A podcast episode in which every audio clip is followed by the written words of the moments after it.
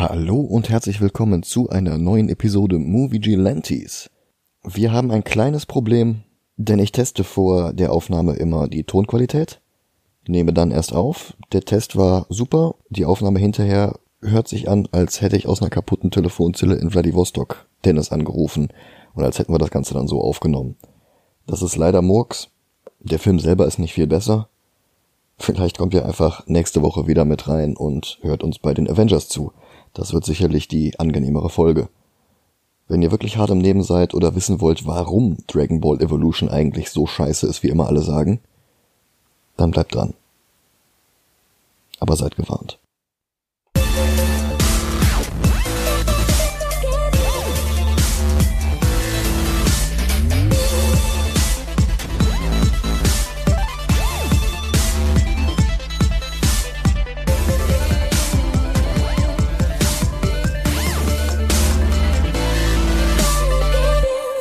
Und herzlich willkommen zu einer neuen Episode Movie Gelantes. Hi, Mein Name ist Muten Roshi mein Name ist Piccolo. und wir haben beide keine Lust. Aber sowas von absolut gar keine Lust.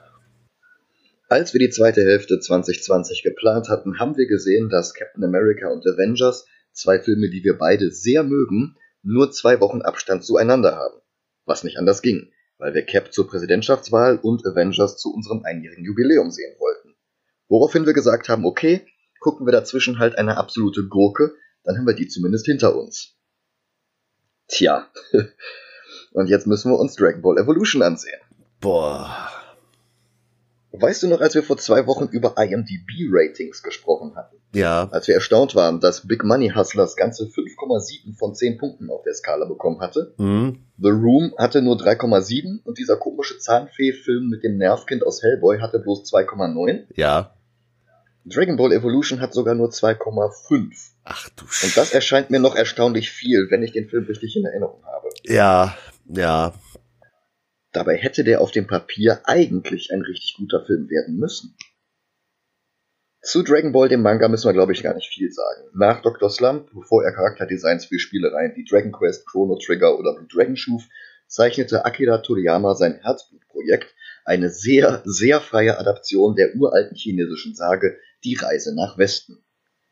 Hinzu erfunden wurden die sieben titelgebenden Dragon Balls, die über die ganze Welt verstreut sind, und wer sie an einem Ort versammelt, bekommt vom Drachen Shenlong einen Wunsch erfüllt. Das Ganze voll mit schrägen Charakteren, sprechenden Tieren und Toriyamas etwas pubertärem Pipi-Popo-Titi-Humor. Und immer mal wieder gibt es Martial Arts Turniere, die mit jedem Mal irrwitzigere Finalrunden haben, bis irgendwann dann die Formel einsetzt, dass einfach ein neuer, noch krasserer Gegner auftaucht, gegen den diesmal aber noch richtig viel mehr trainiert werden muss als gegen den davor.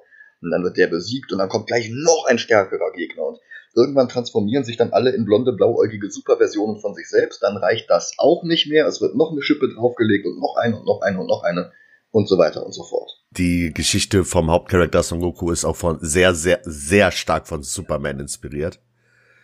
Später ja, Ja. wenn sie ihm irgendwann diesen Alien-Hintergrund geben, auf jeden Fall, aber der ist ja am Anfang noch gar nicht da. Ja gut, dann reden wir nur über Dragon Ball. Also ab Dragon Ball Z kommt das halt dazu, dass äh, Son Goku von einem anderen Planeten kommt und quasi die fast gleiche Backstory wie Superman bekommt. Ja, denn Superman war ja bekanntlich auch ein Wehrgorilla. Genau. Es folgte eine Anime-Serie mit mehreren Spin-offs und Filmen, eine nicht endende Reihe an Videospielen, dazu Figuren, T-Shirts und anderer Merchandise. Aber Hollywood mag keine erfolgreichen Konzepte, die sie nicht auch verwursten dürfen. Und so war es nur eine Frage der Zeit, bis sie sich auch an Dragon Ball versuchen würden. 20th Century Fox hatte die Rechte bereits 2002 gekauft, in der Hoffnung, ein zweites X-Men-Franchise aus dem Boden stampfen zu können. Die Mutanten hatten sich da schon als Gelddruckmaschine es tut mir leid, aber da muss ich nur lachen. Ja, ja. Aus irgendeinem heute nicht mehr nachvollziehbaren Grund sollte unbedingt Ben Ramsey das Drehbuch schreiben.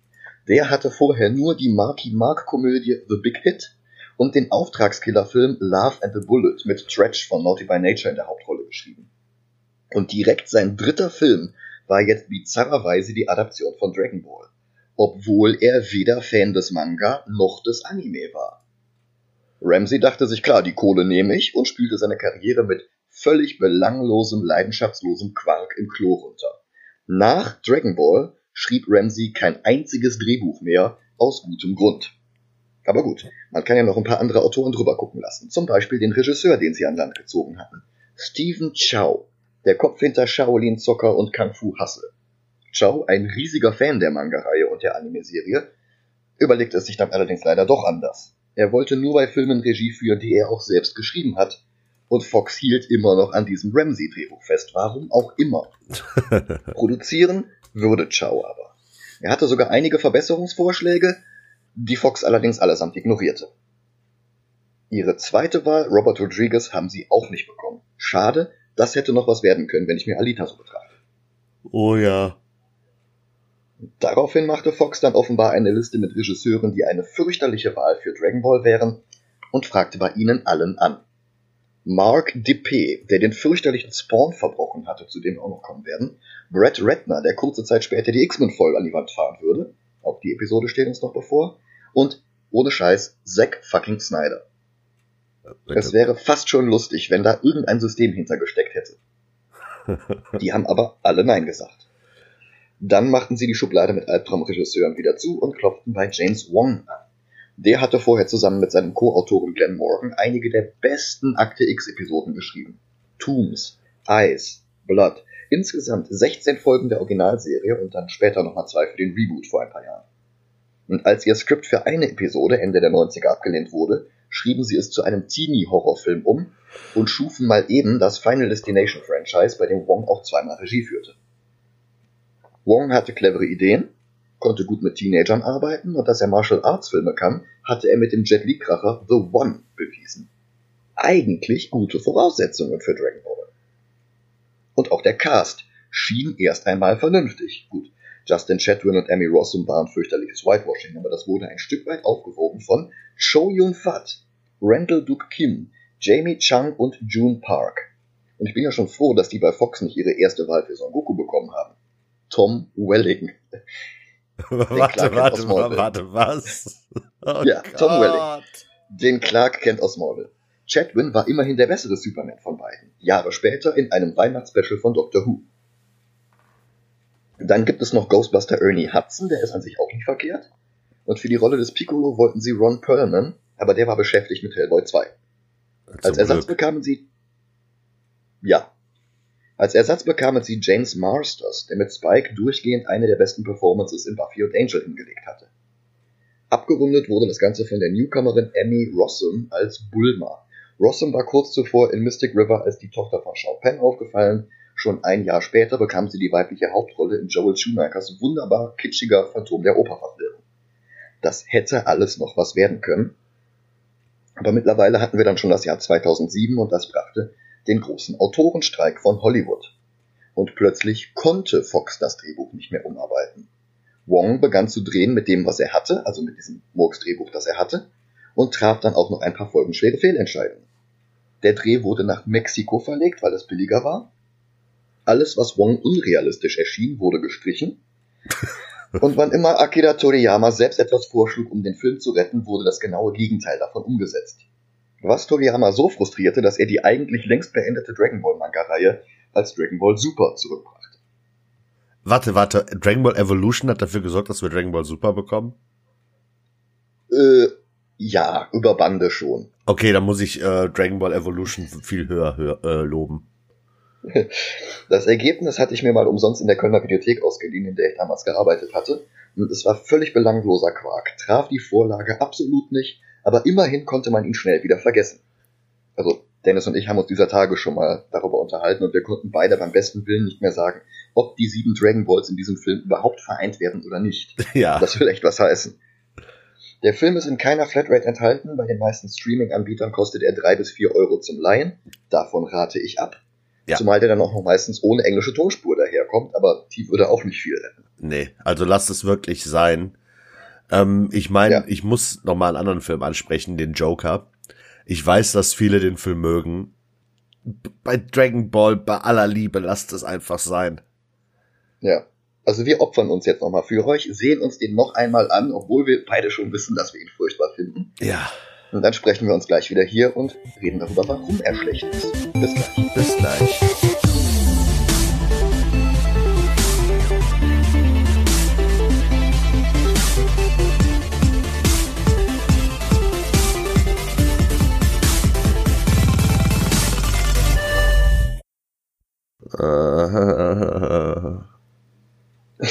Kann ich einfach die Mann. ganze Aufnahme lang nur noch so reden. Es muss ja auch angenehm für die Zuhörerinnen und Zuhörer sein. ja. An dieser Stelle noch einmal ein aufrichtiges Entschuldigung von mir.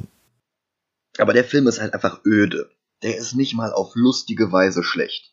Der ist einfach nur offensiv langweilig. Ja. Das ist die größte Sünde. Offensiv langweilig. Alle fantastischen Elemente aus der Vorlage wurden entweder ersatzlos gestrichen oder einfach nur stumpf auf die banalstmögliche Form heruntergedummt. Einige der wichtigsten Figuren fehlen einfach. Krillin, Prinz Pilaf, Oolong, um nur drei der frühesten Figuren zu nennen. Tenshinhan und andere spätere Weggefährten sind auch nicht dabei. Und Figuren aus Dragon Ball Z und allem, was danach kommt, brauchen wir eh nicht zu erwarten. Nee. Vielleicht, vielleicht besser so. Denn die, die es in den Film geschafft haben, sind nicht wiederzuerkennen. Bereits im Prolog berichtet uns eine gelangweilte Stimme aus dem Off von Piccolo, der vor tausenden von Jahren die Welt in Schutt und Asche gelegt hat, mit Hilfe seines Jüngers Osaru. Doch einige tapfere Krieger führten die Mafuba-Technik aus, zumindest in der deutschen Tonspur Zauber genannt, und das verbannte Piccolo ins Innere des Planeten, und ohne seinen Meister verschwand Osaru spurlos. Nach dem erfreulich kurzen Vorspann dröhnt die Stimme aus dem Off weiter. Die erste Regel lautet, es gibt keine Regeln. Aha. Ben Ramsey hat also Fight Club geguckt. Und wir sehen in die Augen von Justin Chatwin, das ist der missratene Bizarro-Klon von Elijah Wood und Michael J. Fox, in der Rolle des Son Goku.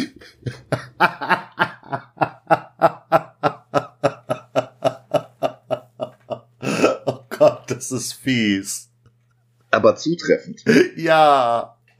Das Gesicht von dem, ich, ich meine, man soll nicht über Leute urteilen vom Aussehen her. Aber das Gesicht von dem ist irgendwie, weiß ich nicht, als würdest du Elijah Wood sagen, ey, du spielst jetzt eine Rolle, aber du kannst nix. Das ist, als würdest du Michael J. Fox sagen, guck mal dumm. ja, ja, genau. Ja, also Justin Chatwin spielt Son Goku, wobei er sich den Namen echt nicht verdient hat. Ich werde ihn von jetzt an Son Getso nennen. Son geht so. Schweiß läuft ihm von der Nasenspitze und wir sehen, dass er auf zwei Wäscheleinen stehend trainiert. Gegen seinen Ziehvater Gohan. Für den hat der Film Randall Duke Kim bekommen, der in den Matrix-Sequels den Keymaker gespielt hat. Die Rolle hier ist aber näher an seinem Meister Oogway aus der Kung Fu Panda Trilogie. Fun Fact: 2001 hatte er bereits in einem Fernseh-Zweiteiler namens The Lost Empire mitgespielt, der ebenfalls die Reise nach Westen adaptierte.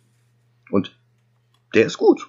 Der spielt gut. Ja. Mir fehlt der riesige Schnurrbart des Comic Gohan, aber naja, sonst ist der wirklich gut. Das stimmt, der Ich frag ist mich- echt gut. Ich frage mich allerdings, ob er die Rolle nur bekommen hatte, weil er der Keymaker war und weil es hier im Film die ganze Zeit um Key geht. Oh Gott. Ah. Der Kampf ist ganz nett choreografiert. Ich vermute mal, dass Stephen Chow hier noch ein bisschen Einfluss hatte. Die beiden kämpfen mal auf den Leinen, mal hängen sie kopfüber daran. Die Kamera spielt dabei gut mit. Das ist wirklich ein guter Kampf und lässt den Eindruck erwecken, der Film könnte ja doch noch was werden. Aber Goku ist echt nicht zu erkennen. In der Vorlage ist er ein zwölfjähriger Junge mit reinem Herzen, einem Affenschwanz und einer fliegenden Wolke. Ziemlich naiv und weltfremd. Er hat in seinem ganzen Leben erst zweimal einen Vollmond und noch nie eine Frau gesehen.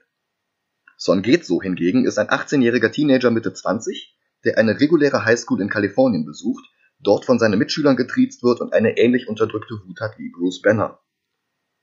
Eine Fliege, die ich nicht computeranimiert nennen will, weil sie kaum über einen sehr roughen Platzhaltereffekt hinausgeht, lenkt Son Getso ab.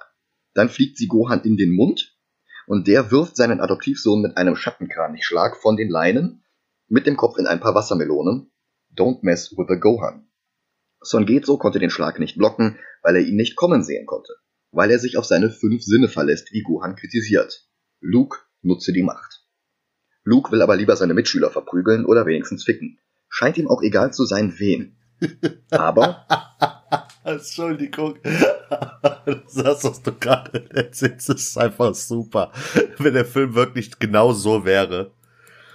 Also wenn er das genau sagen würde, was du gerade sagst, wäre der Film ja, besser. Der druckst halt so ein bisschen rum. Der stottert immer, wenn er Frauen sieht und Gohan will ihm auch nicht die Schattenkranich-Flirtkunst beibringen oder was auch immer. Er muss erst lernen, sein Ki zu kontrollieren. Stattdessen schenkt Gohan ihm jetzt zum Geburtstag einen Dragon Ball. Und selbst das verbockt der Film. Alle bisherigen Darstellungen, egal ob im Manga, im Anime, in Videospielen, was auch immer, überall sind die Dragon Balls so gelblich-orange, so Bernsteinfarben mit roten Sternen. Ja. Im Film sind die Dinger rot mit gelben Sternen. Warum? Das ist so eine völlig grundlose Änderung. Genau wie die absolut nichtssagende Zukunftsvision, die Son Getsu hat, als er den Ball berührt. Gohan erklärt jedenfalls das Prinzip. Alleine ist ein Dragon Ball nichts wert. Aber wenn man alle sieben zusammenbringt, können sie einen Wunsch erfüllen. Wenigstens etwas, das aus der Vorlage stammt. Im Gegensatz zur jetzt folgenden Schule. Chatwins blauer Kapuzenpulli mit orangen Saum spiegelt natürlich Gokus Kampfanzug aus der Vorlage wieder, den erhält er allerdings erst, als er beim Herrn der Schildkröten zu trainieren beginnt, und eine Kapuze hat er auch nicht. Egal. Wir erfahren, wie die Bullies an der Schule mit ihm umgehen. Sie fahren ihn vor unzähligen Zeugen mit einem Auto fast tot und zermalmen sein Rad unter der Vorderachse. Son Gezo beschwert sich und der für den Film hinzuerfundene Bully Fuller nennt ihn Giko. Ein Wortspiel, das auf Ramsey bestimmt sehr stolz war und fordert ihn auf, ihn zu schlagen. Also ich muss nochmal auf die Schule äh, eingehen. Und mhm. zwar, ähm, das Schlimmste ist ja, es gibt ja in Dragon Ball Schulen. Son Gohan geht später, wenn er äh, Teenager ist, auf eine Schule. Man sieht Schulen überall in Dragon Ball, in allen vier Hauptstädten. Und die schaffen es trotzdem nicht, die Schule nach hier äh, Schule der westlichen Hauptstadt oder wie auch immer zu benennen, sondern es ist einfach eine random Schule von mit irgendeinem Namen, der in dem ganzen Film nicht einmal erklärt wird, warum. Von mir aus hätten die auch die Kapselkorb-Schule machen können oder so, aber es ist die Schule mhm. von irgendeiner anscheinend Firma, die gar keinen Sinn ergibt. Das ist einfach dieselbe random High School in Kalifornien, wie sie in allen anderen Serien auch auftaucht. Egal ob Buffy oder, oder Filme wie Faculty oder sowas. Das ist einfach nur diese Standard High School. Ja, wenn die wenigstens gemacht hätten, äh, West, äh, äh, Major City High School oder was auch immer, dann wäre das wenigstens noch mal ein bisschen erträglicher, weil man könnte sagen, okay, das ist eine Schule, die in Dragon Ball existiert, aber tut sie ja nicht. Es ist einfach so fucking random. Fuller fordert Son Getzo auf, ihn zu schlagen. Und Giko reißt sich so hart zusammen, dass ihm fast die Adern auf der Stirn platzen und dann gibt er klein bei. Fuller ist übrigens mit Chi-Chi zusammengespielt von Jamie Chung. Die hatte eigentlich für die Rolle von Bulma vorgesprochen, und dann zur Strafe diese hier bekommt. In der Vorlage ist sie die Tochter des Rinderteufels, das war ein weiterer Schüler von Meister Roshi. Sie und Goku lernen sich schon als Kinder kennen und heiraten, als sie erwachsen sind. Also Dragon Ball, die Vorlage, die macht echt herbe Zeitsprünge und im Laufe der Serie bekommen die beiden Kinder, die dann ebenfalls heranwachsen und auch zu Protagonisten werden. Hier ist nichts davon zu spüren. Hier ist sie einfach die Klischee-Cheerleaderin, die Mitleid mit dem Underdog hat ihm aber niemals hilft, bis der Film in ein paar Minuten diesen kompletten Highschool-Plot einfach fallen lässt und für immer vergisst. Und Justin Chatwins Stirn steht schon wieder kurz vor der Eruption. Schnitt. Piccolo, von dem wir bisher nur wissen, dass er ins Innere der Erde verbannt wurde, steht, eindeutig außerhalb der Erde, auf einem Final Fantasy Luftschiff und sieht in die Ferne. Hallo, äh, ich habe einen Namen für dieses Luftschiff. Die Fake One. Hast du dir dieses Luftschiff mal angeguckt? Die sieht aus, als hätten die die Slave One genommen und hätten gesagt, ey, wir können die Slave One nicht nehmen. Wir nehmen aber irgendein billiges Spielzeug, das irgendwo produziert wurde und nehmen das als Raumschiff für Piccolo. Ich glaube, das soll das Luftschiff von Prinz Pilaf sein. Niemals. Weil der Film, weil der Film Piccolo und Pilaf zusammenlegt. Also, ich muss gerade erklären für die Leute, die es nicht kennen. Prinz Pilaf ist im Manga der erste Schurke der erste große Antagonist, der versucht, die Dragon Balls zusammenzusammeln. Und der hat ein Luftschiff und der hat auch so zwei Assistenten. Ähm, einmal einen sprechenden Hund namens Shu. Der fehlt hier völlig, weil James Wong keine unrealistischen Elemente haben wollte in einem Film über sieben Zauberkugeln, die Wünsche erfüllen können. Und dann hat er noch die menschliche Agentin Mai. Und die ist jetzt hier die Handlangerin von Piccolo.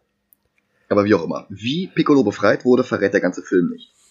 Seinem Schauspieler James Masters ist es hoch anzurechnen, dass er mit dem Maskenbildner heimlich am Design herumgefuscht hat, um hässlicher und vor allen Dingen näher an der Vorlage auszusehen.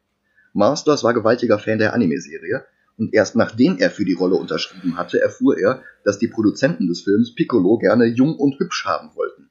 Was? Mhm. Das sollte halt noch so ein CW-Typ sein. Ja. Er hat dann heimlich in deren Abwesenheit den kompletten Look ändern lassen. Laut eigener Aussage wollte er lieber gefeuert werden, als Piccolo nicht gerecht zu werden. Und naja, meine Probleme mit Film Piccolo haben tatsächlich nicht sehr viel mit Masters zu tun. Nee. Auch wenn sie Piccolo bei ihrem heimlichen Redesign auch gerne seine Schneckenfühler hätten geben können, die fehlen. Mai, die in diesem Film nicht für Pilaf, sondern für Piccolo arbeitet, geht jetzt durch ein verwüstetes Dorf. Statt ihrem Geheimagentinnen-Look aus dem Manga trägt sie hautenges rotes Leder mit einem absurd großen Boob-Window. Ich nehme es niemandem übel, wenn er sie nicht als Mai erkennt. Der Name fällt nämlich nicht einmal im ganzen Film und taucht bloß im Nachspann auf. Ja. Eine junge Mutter, die für den Film hinzuerfunden wurde, sie heißt Seki, versteckt sich und ihr Kind vor Mai. Mai findet das Kind und will es erschießen, als sich Seki zeigt und ihr einen Dragon Ball aushändigt. Warum Piccolo den haben will, verrät der Film nicht. Warum er Mai dafür losschickt, auch nicht. Er kommt jetzt sowieso selber dazu und es wirkt, als würde Seki jetzt getötet, allerdings schneidet der Film nur mit dem Geräusch eines Schusses weg. Susan geht so im Unterricht. Der lernt gerade in der 20. Klasse, was eine Sonnenfinsternis ist, weil in zwei Wochen eine solche bevorsteht. Aber er kann sich nicht konzentrieren, weil er sabbernd Chichi begafft und sich in einer Ellie McBeal-mäßigen Halluzination vorstellt, wie sie verführerisch Obst isst. Unser sympathischer Held, liebe Hörerinnen und Hörer. Vom Lehrer auf die Sonnenfinsternis angesprochen, beginnt er jetzt von den Namex zu sprechen. Aliens, die mal versucht haben, die Erde zu zerstören. Was albern klingt in einer Welt, die von einem wohlmeinenden, aber leider völlig fehlgeleiteten Regisseur aller fantastischen Elemente beraubt wurde wodurch sie so banal wie unsere eigene Welt aussieht. Die haben ja nicht mal das hinbekommen. Die nennen die die Namex. Die heißen im Englischen Namekians und im Deutschen ist es ganz einfach Namekan Namekianer und sie nennen sie einfach die Namex. Ja, irrelevant, die tauchen eh im ganzen Film nicht auf, bis auf Piccolo. Ja. Gesch Geschichtsbücher, die 2000 Jahre zurückgehen, gibt es hier nicht. Weswegen alle bis auf Gohan vergessen haben, dass es jemals Piccolo gab. Ja klar. Son Getso stalkt jetzt Chichi und auf der Peter Parker Arthur Fleck Achse würde ich den Creep-Faktor ungefähr in der Mitte ansiedeln. Vielleicht ein bisschen näher an Arthur. Mm, ja, ja, ja, aber Son Goku ist einfach nur ein horny Teenager, ne? Also. Ja. Sie hat Probleme, ihren Spind zu öffnen. Da ist ein wichtiges Referat drin, was sie jetzt halten muss. Und er nutzt sein Key, das er nicht nutzen kann, um telekinetisch alle Schränke im ganzen Flur aufplatzen zu lassen. Sie kriegt mit, dass er das war, spricht ihn drauf an und ist beeindruckt davon, wie er sein Key kontrollieren kann. Sein Key, von dem es ein Plotpunkt ist, dass er es nicht kontrollieren kann. Anstatt ihr Kompliment anzunehmen, macht er sich über ihren Namen lustig. Im Spanischen heißt Chichi nämlich so viel wie Brüste. Dann stammelt er etwas vor sich hin und haut ab. Weil es der Plot verlangt, lädt sie ihn trotzdem noch zu einer Party ein. Ach ja, übrigens, Goku hat Geburtstag. Ja, er hat ja wie gesagt den Dragon Ball bekommen, aber er verrät niemandem, dass er Geburtstag hat und es wird gleich noch absurder, denn er hat noch gar nicht Geburtstag. er gelt sich die Haare nach hinten, aber sie springen wieder hoch, weil Son Goku in der Vorlage wuschelige Zickzackhaare hat, an die Justin Chatwin aber eh nicht rankommt. Die sehen in jeder Szene anders aus, aber nie so wie sie aussehen sollen. Und der Dragon Ball, den Gohan ihm mit den Worten überreicht hatte, er müsse mit seinem Leben darauf aufpassen, den steckt er jetzt einfach grundlos ein. Die hiesige Biff Tannen Clique lässt ihn nicht auf die Party. Aber niemand nennt Son Geht so eine feige Sau. Also findet er ein Schlupfloch in seinem Versprechen an Gohan, nicht zu kämpfen. Und er provoziert einen Kampf, weicht dann aber immer so geschickt aus, dass die Bullies sich alle gegenseitig K.O. schlagen was von Chatwins Schlaftablettenmimik abgesehen eine ganz brauchbare Szene ist. Nicht für einen Dragon Ball Film, Aber für sich genommen würde das fast funktionieren, wenn Chatwins Performance nicht so grässlich wäre. Die Szene ist Dragon Ball. Also es gibt keine vergleichbare Szene in Dragon Ball, wenn ich mich jetzt richtig dran erinnere. Aber das könnte ich mir gut vorstellen, dass, also es gibt die Szene wie gesagt nicht, aber ich kann mir, hätte mir gut vorstellen können, dass Muten Roshi irgendwann beim Training zu Son Goku sagt, äh, du gehst jetzt da und dahin und du darfst 24 Stunden nicht dein, deine Fäuste einsetzen oder sowas. Ja. Und dass so eine Szene bei Dragon Ball auftaucht, ist, würde Sinn ergeben. Ja. Nur leider macht es Chatwin ein bisschen kaputt. Ja. Ein Typ schlägt an ihm vorbei in ein Autofenster und Chatwin murmelt in die Kamera, hat sicher wehgetan, damit wir Zuschauer merken, dass das sicher wehgetan hat. Show don't tell versteht der Film nicht. Fuller kommt dazu, schnappt sich eine Metallstange und Son Getso bringt ihn dazu, sein eigenes Auto damit zu zerlegen.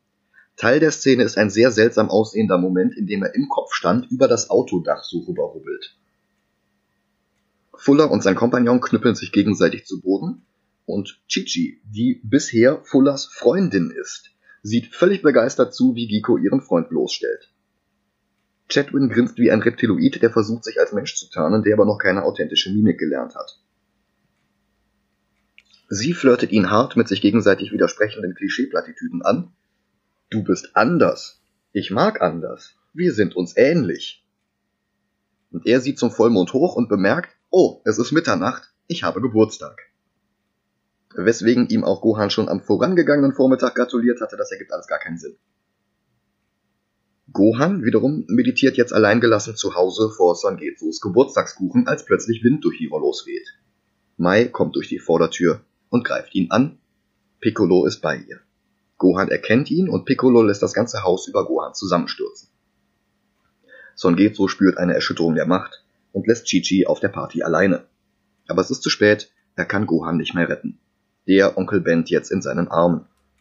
Mit seinen letzten Worten schickt er ihn noch zu Mut und Roshi, damit sie vor der Sonnenfinsternis alle sieben Dragon Balls sammeln können, um Piccolo wieder zu verbannen. Dabei waren die für Mafuba gar nicht nötig. Achso, und er verlangt jetzt von Son Getsu, dass der auf sein wahres Ich vertrauen soll.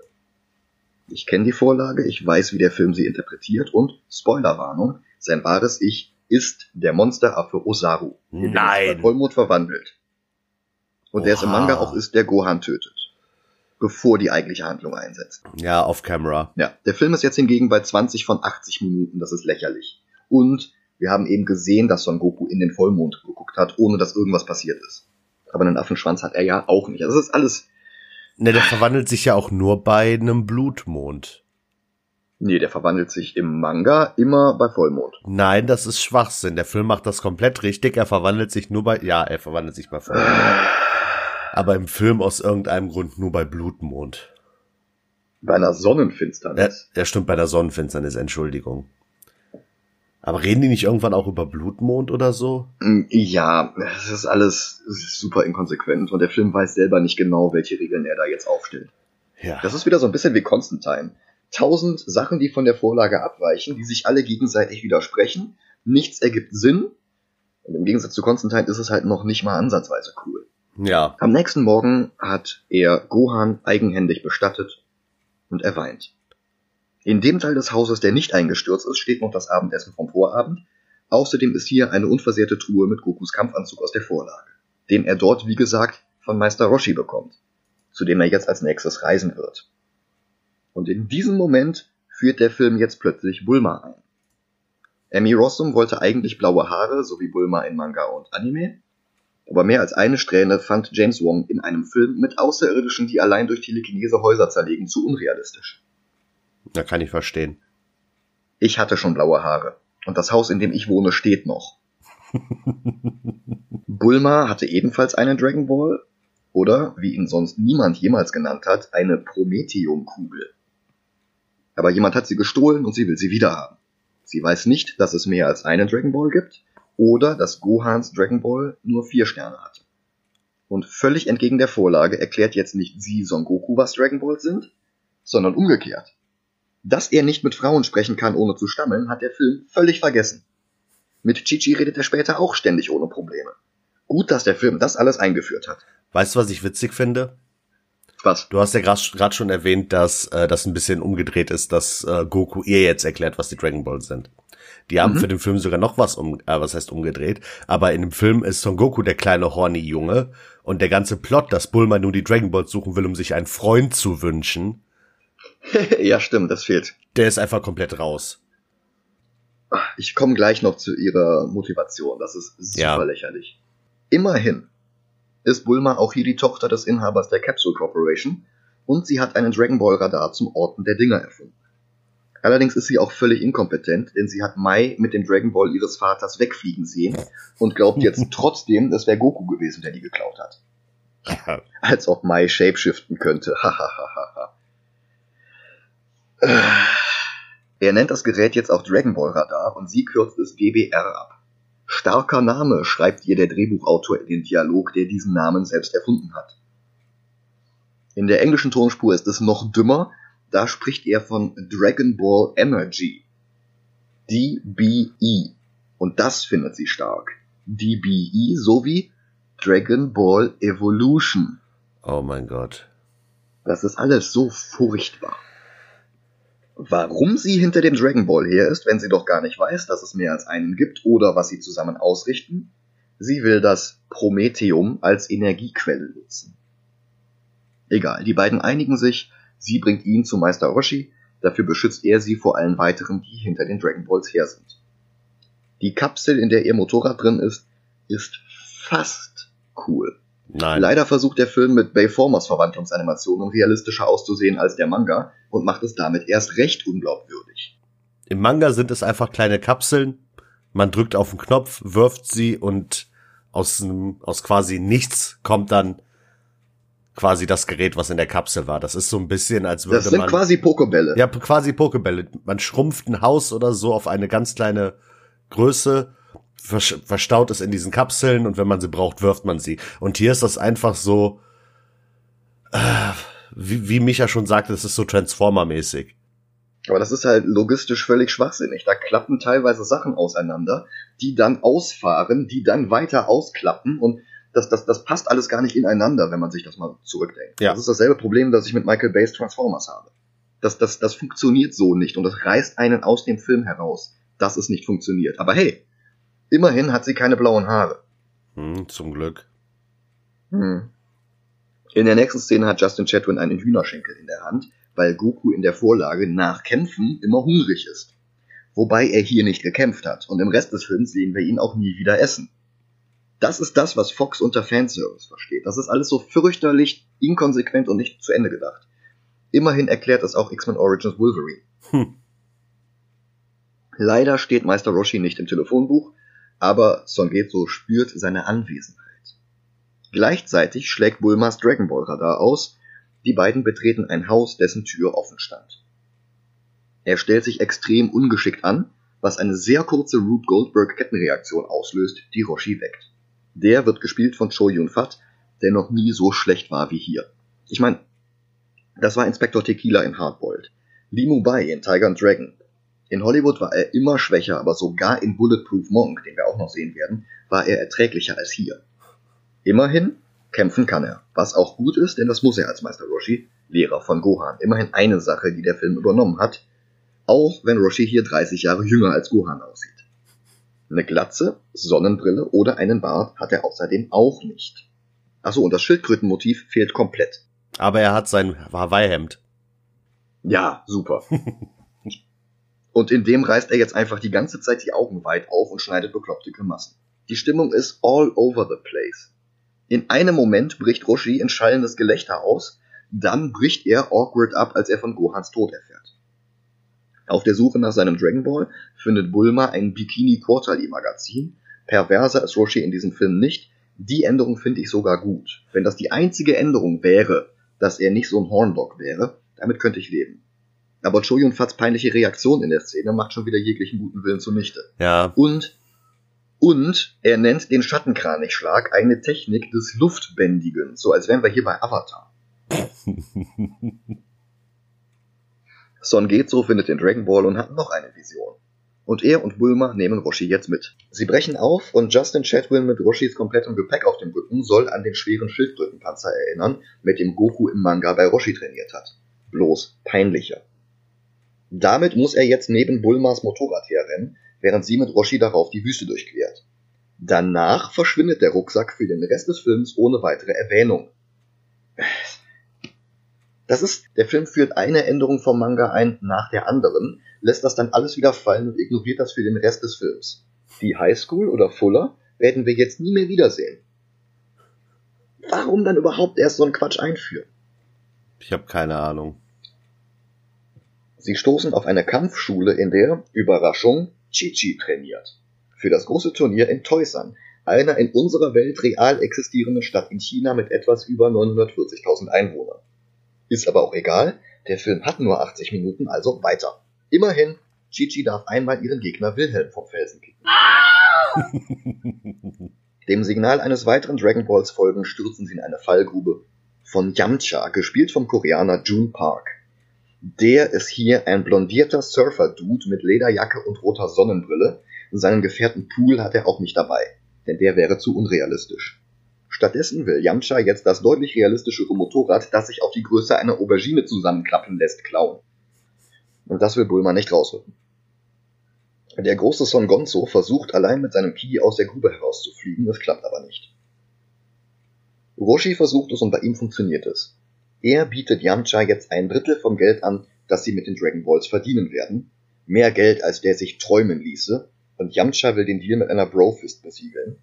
Die Roshi nach fünf Sekunden zögern dann plötzlich für einen Angriff hält und er geht in Verteidigungsstellung. Das ist so peinlich und es ist nicht lustig. Mhm. Zusammen nutzen sie jetzt einen riesigen Bohrer, um den vom Radar georteten Dragon Ball aus einer massiven Felswand herauszugraben. Piccolo setzt sich jetzt in den Stuhl aus Blade, mit dem ihm das Daywalker-Blut entzogen wurde. Und aus Piccolos Blut entstehen jetzt Putties wie bei den Power Rangers. Dass die nicht wie in der Vorlage aus Eiern schlüpfen, die Piccolo aus dem Mund wirkt, ist natürlich sehr viel realistischer, als es blaue Haare wären. Hinter der Felswand ist eine Höhle mit einem aktiven Vulkan. Die Hitze macht den Radar unbrauchbar, weil Technik so funktioniert. Yamcha verbrennt sich in einem Geysir den Schritt, sehr zu Muten Roshis Erheiterung, aber immerhin findet Yamcha auch den Dragon Ball, auf der Spitze eines Stalagmiten inmitten eines Lavabeckens. Dass die alle nicht sofort durch die Hitze sterben, ist sehr viel realistischer als blaue Haare werden. ja, ich meine, ähm, ich weiß, was du meinst mit, äh, dass sie nicht sterben, ist viel realistischer. Ich meine, ich könnte es bei äh, äh Muten Roshi, Goku und Yamcha eventuell noch verkraften, wenn die sagen würden, okay, das ist ein bisschen heiß, wir gehen rein, Bulma, du bleibst draußen das könnte ich verkraften, so nach dem Motto so, wir können uns ein bisschen mit unserem Training oder sowas beschützen. Aber selbst Yamcha ist ja einfach nur da. Der kann ja nix. Ja, der hat kein Training. Der hat. Und außerdem ist das flüssiges Magma. Ja, ja. Da kannst du nicht einfach daneben stehen, egal wie gut dein Training ist. Ja, das ist richtig, aber man sieht im Manga und im Anime von Dragon Ball krassere Sachen. Deswegen meine ich halt, bei den drei könnte ich es noch nachvollziehen, wenn sie sagen, okay, wir können das irgendwie aushalten. Aber bei Bulma verstehe ich es dann halt null. Der Unterschied ist, Dragon Ball, die Vorlage, ist ja voller fantastischer Elemente. Das ist ja alles nur so ein Märchen. Ja, ja. Alles voller Quatsch und Cartoon. Der Film gibt sich solche Mühe, diese ganzen Elemente rauszulassen und bringt uns dann so einen Quatsch. Mhm.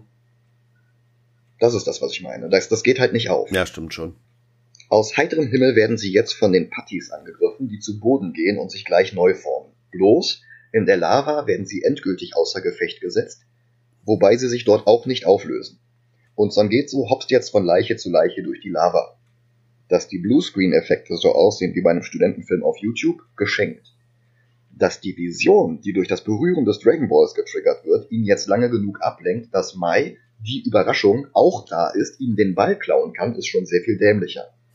Die beiden kämpfen und sie ist ihm hoffnungslos unterlegen. Roshi weiß, dass Son Getzo in seinen Visionen Osaru sieht. Aber die Zukunft ist nicht unveränderlich. Dann wirft er Bulma den Dragon Ball zu.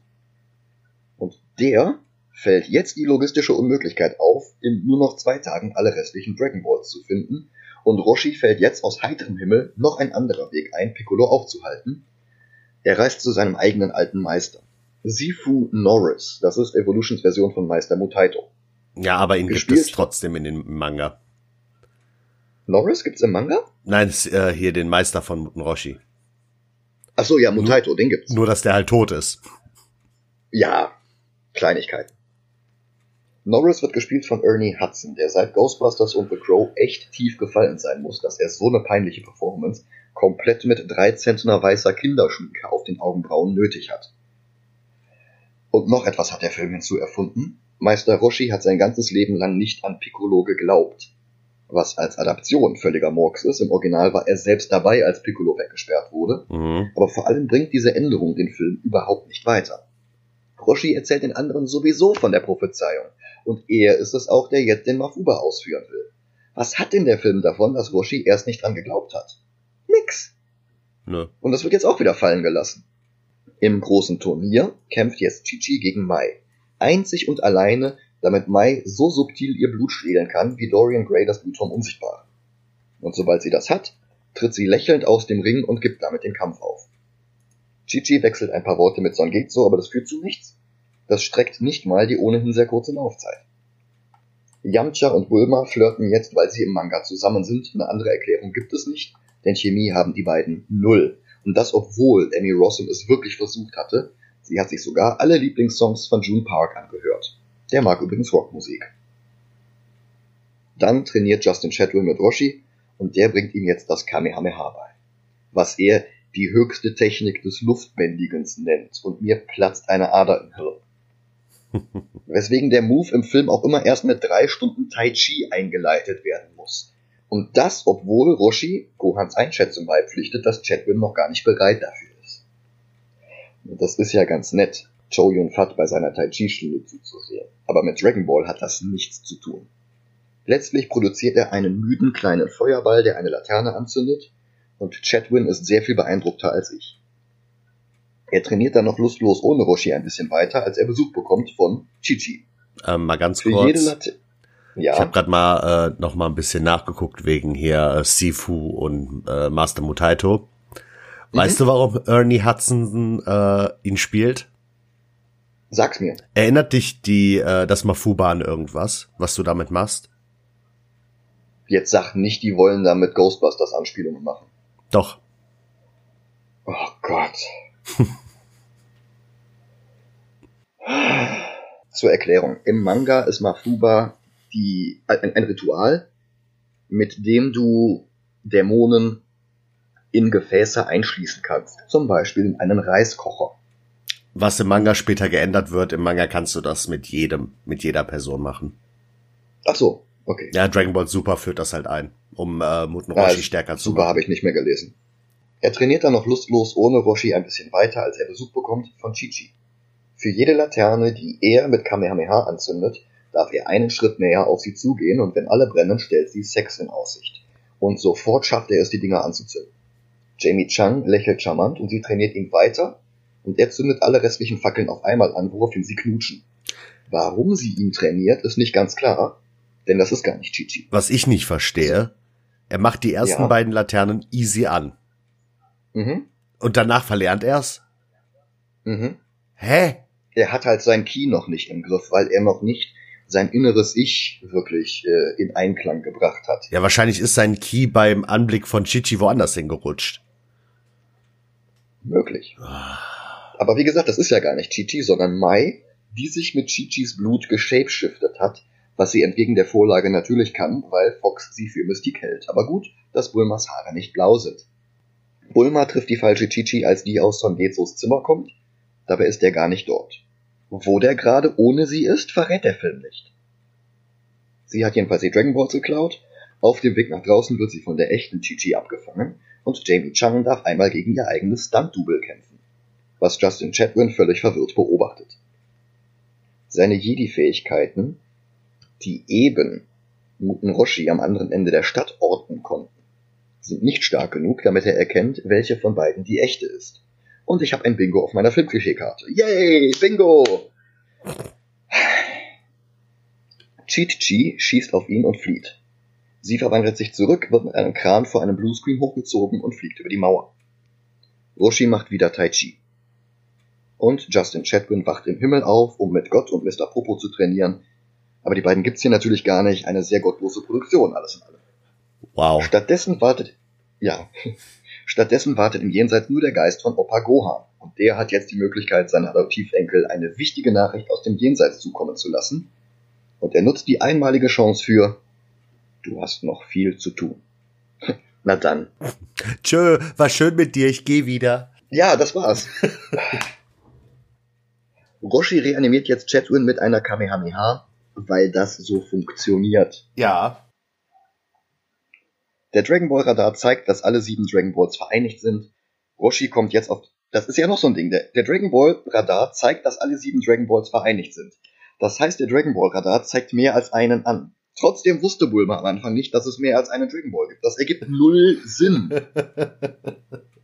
Vielleicht ist die Reichweite von dem Teil nicht weit genug und äh, Ja. die hat immer nur einen da gesehen, ja? Mhm, mhm. Jetzt dreht den Film doch nicht noch schlechter, als er ist. Das geht nicht. Ich weiß. Roshi kommt jetzt auf die Idee, dass sie zum Drachentempel müssen. Norris gibt ihm eine Urne und mit einem generischen Hammer fahren sie los zum Drachentempel. Piccolo ist schon dort, auch wenn vom Tempel nicht viel zu sehen ist. Piccolo steht einfach irgendwo mitten in der Wüste und hat bis Sonnenaufgang gewartet und er legt jetzt alle sieben Dragon Balls in die Asche vor ihm. Daraufhin fangen sie an zu leuchten und jetzt sehen sie plötzlich so aus wie im Anime. Felsen wachsen aus dem Boden und es entsteht der Drachentempel, der aber auch nur so halb fertig wird. Im Hammer zieht sich Son Getsu erstmal um. Yamcha wünscht sich, dass Bulma in die Hose macht. Punkt. Kein Kontext, keine Pointe. Du hast recht, leider. Der Hammer hebt ab und fliegt. Jetzt im Inneren des Tempels spricht Piccolo ein stummes Gebet, das anscheinend nötig ist, um Shenlong zu beschwören. Roshi unterbricht ihn mit einem Kamehameha. Piccolo wirft ihm ein ebensolches entgegen und wie bei Street Fighter canceln die sich jetzt gegenseitig. Yoga Flame. Durch die Druckwelle davon fällt jetzt aber einer der Dragon Balls von der völlig absurden Architektur des sogenannten Tempels in die Tiefe. Piccolo sieht Roshi und die Urne auf dem Boden und springt hinterher. Justin Chatwin hat sich inzwischen umgezogen und er trägt jetzt ungefähr das Son Goku Outfit aus Dragon Ball Z mit einem simplen blauen T-Shirt unter dem orangen Anzug. Wenn er jetzt sowieso so aussieht, warum hatte der Film dann am Anfang diesen blau-orangen Hoodie als fehlgeschlagenen Fanservice eingeführt? Ich habe Ist keine Goku Ahnung. einfach Fan der New York Knicks? Ja. Also das mit dem blauen T-Shirt, das er jetzt einfach drunter äh, trägt, ist verkraftbar, weil das ist bei Son Goku auch nichts anderes. Ja, Das ist auch nur ein blaues T-Shirt und darüber der Anzug. ich vermute mal, dass das aber an dem einfachen Zeichenstil von Toriyama liegt und dass es eigentlich richtig, äh, also ein richtiger Anzug sein soll. Äh, nee. Es gibt Szenen, wo er das auszieht und es ist einfach nur ein blaues T-Shirt. Ach echt? Ja. Habe ich gar nicht mehr so eine Erinnerung. Das ist bei mir aber auch 15 Jahre her, dass ich das alles gelesen habe. Ja, im Normalfall trägt er halt gar nichts unter dem Anzug, aber wenn er anfängt mit diesem, äh, mit diesen schwereren Klamotten, Ja. da trägt- ist das einfach nur ein blaues T-Shirt. Ah, okay, okay. Piccolo hält eine langweilige Rede und kündigt an, dass Goku Osaru nicht besiegen kann, weil er Osaru ist. Wo er in der Vorlage einen Vollmond und seinen Affenschwanz braucht, damit er sich in diesen Wehr-King Kong verwandelt, genügt hier eine Sonnenfinsternis. Und, oh, welch ein Zufall, die haben wir ja gerade. Die Verwandlung setzt dann auch sofort ohne Verzögerung ein. Während Piccolo erzählt, dass Goku 18 Jahre zuvor auf einem Meteor auf die Erde kam. Wo er herkam, was es mit dem Osaru 2000 Jahre früher auf sich hatte und wo der überhaupt hin ist, wird nie erklärt. Nö. Eine hässliche Computeraffenfratze, die nicht wie ein Affe aussieht, wächst aus Chadwins pulsierender Ader auf der Stirn.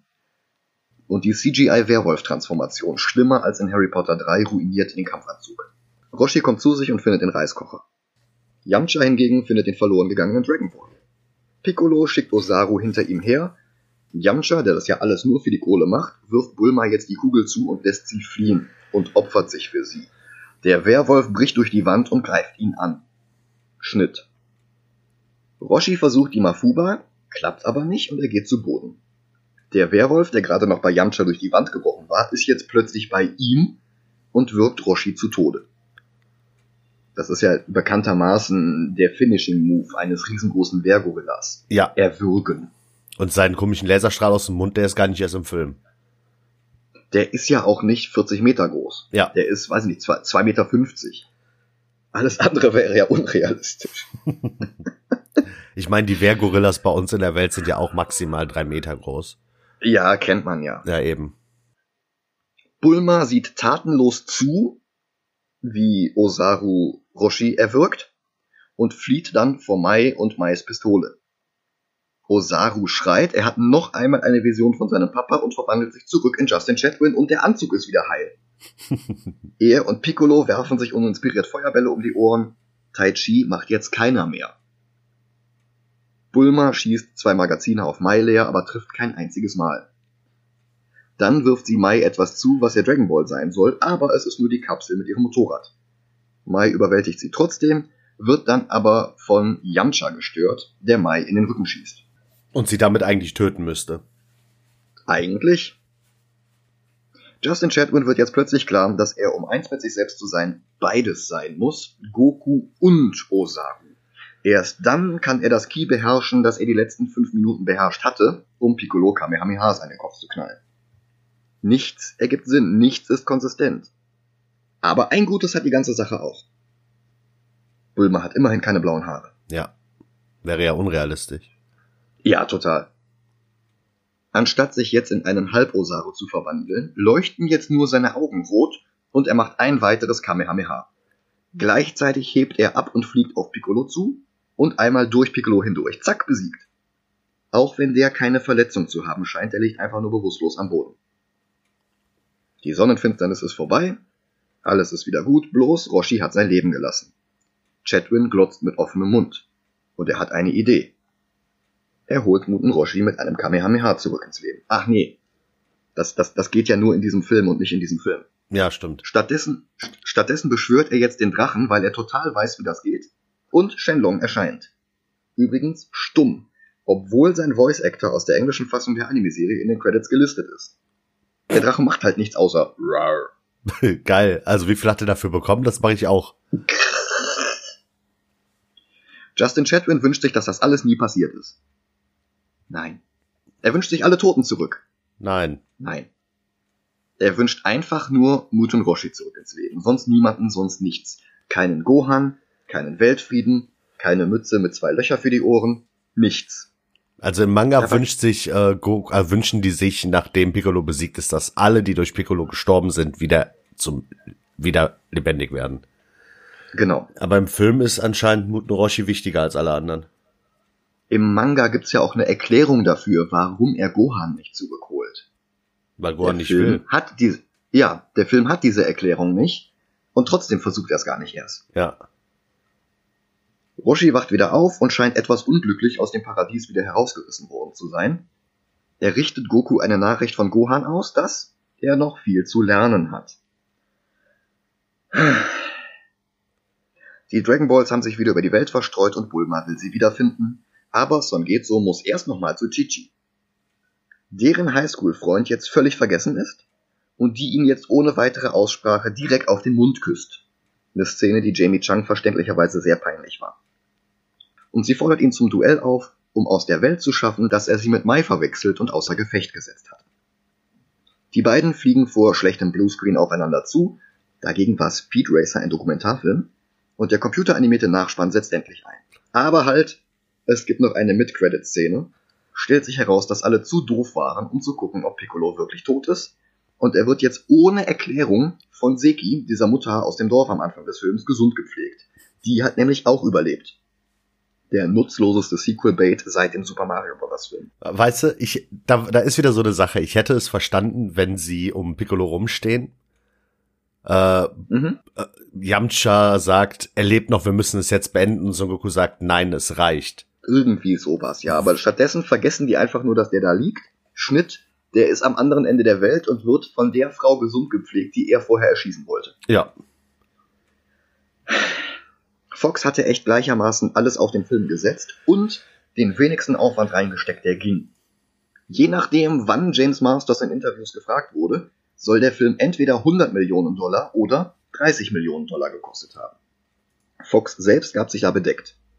Dafür gab es dann das volle Merchandise-Spektrum. Romane, Actionfiguren, T-Shirts, ein PSP-Spiel und so weiter. Die dachten echt, das wird das nächste große Ding. Das T-Shirt kannst du aber höchstens auf einer Bad Taste Party anziehen. Ja. Denn der Film ist nicht nur völliger Mist. Autor Ben Ramsey sah sich 2016, also wohlgemerkt, neun Jahre später, gezwungen, sich offiziell bei den Fans zu entschuldigen im Versuch, seine Karriere zu retten.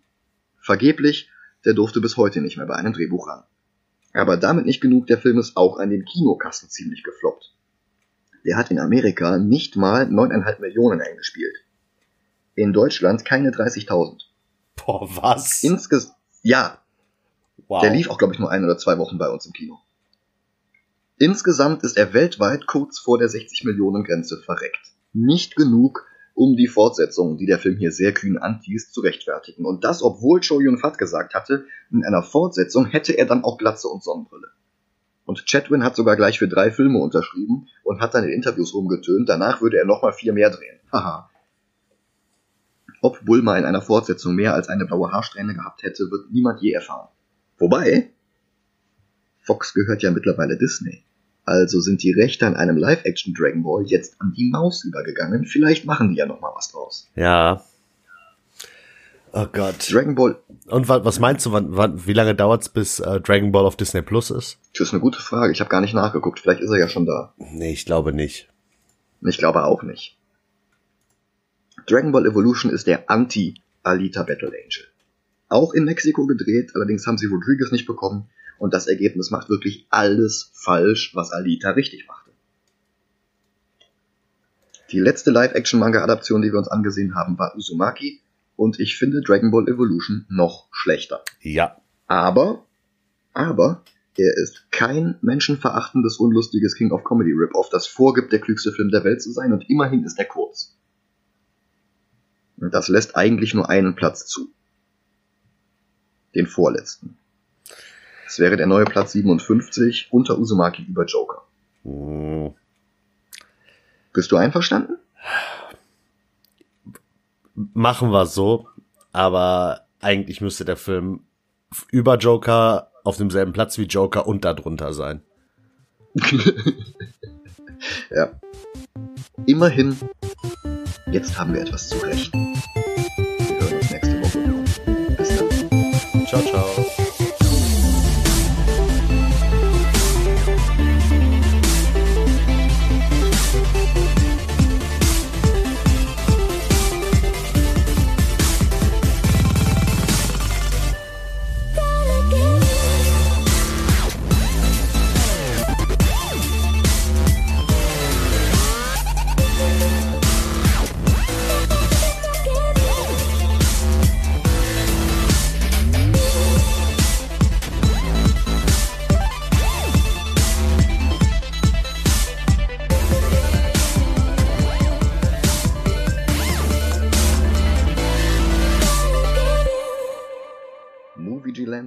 Will return in The Avengers.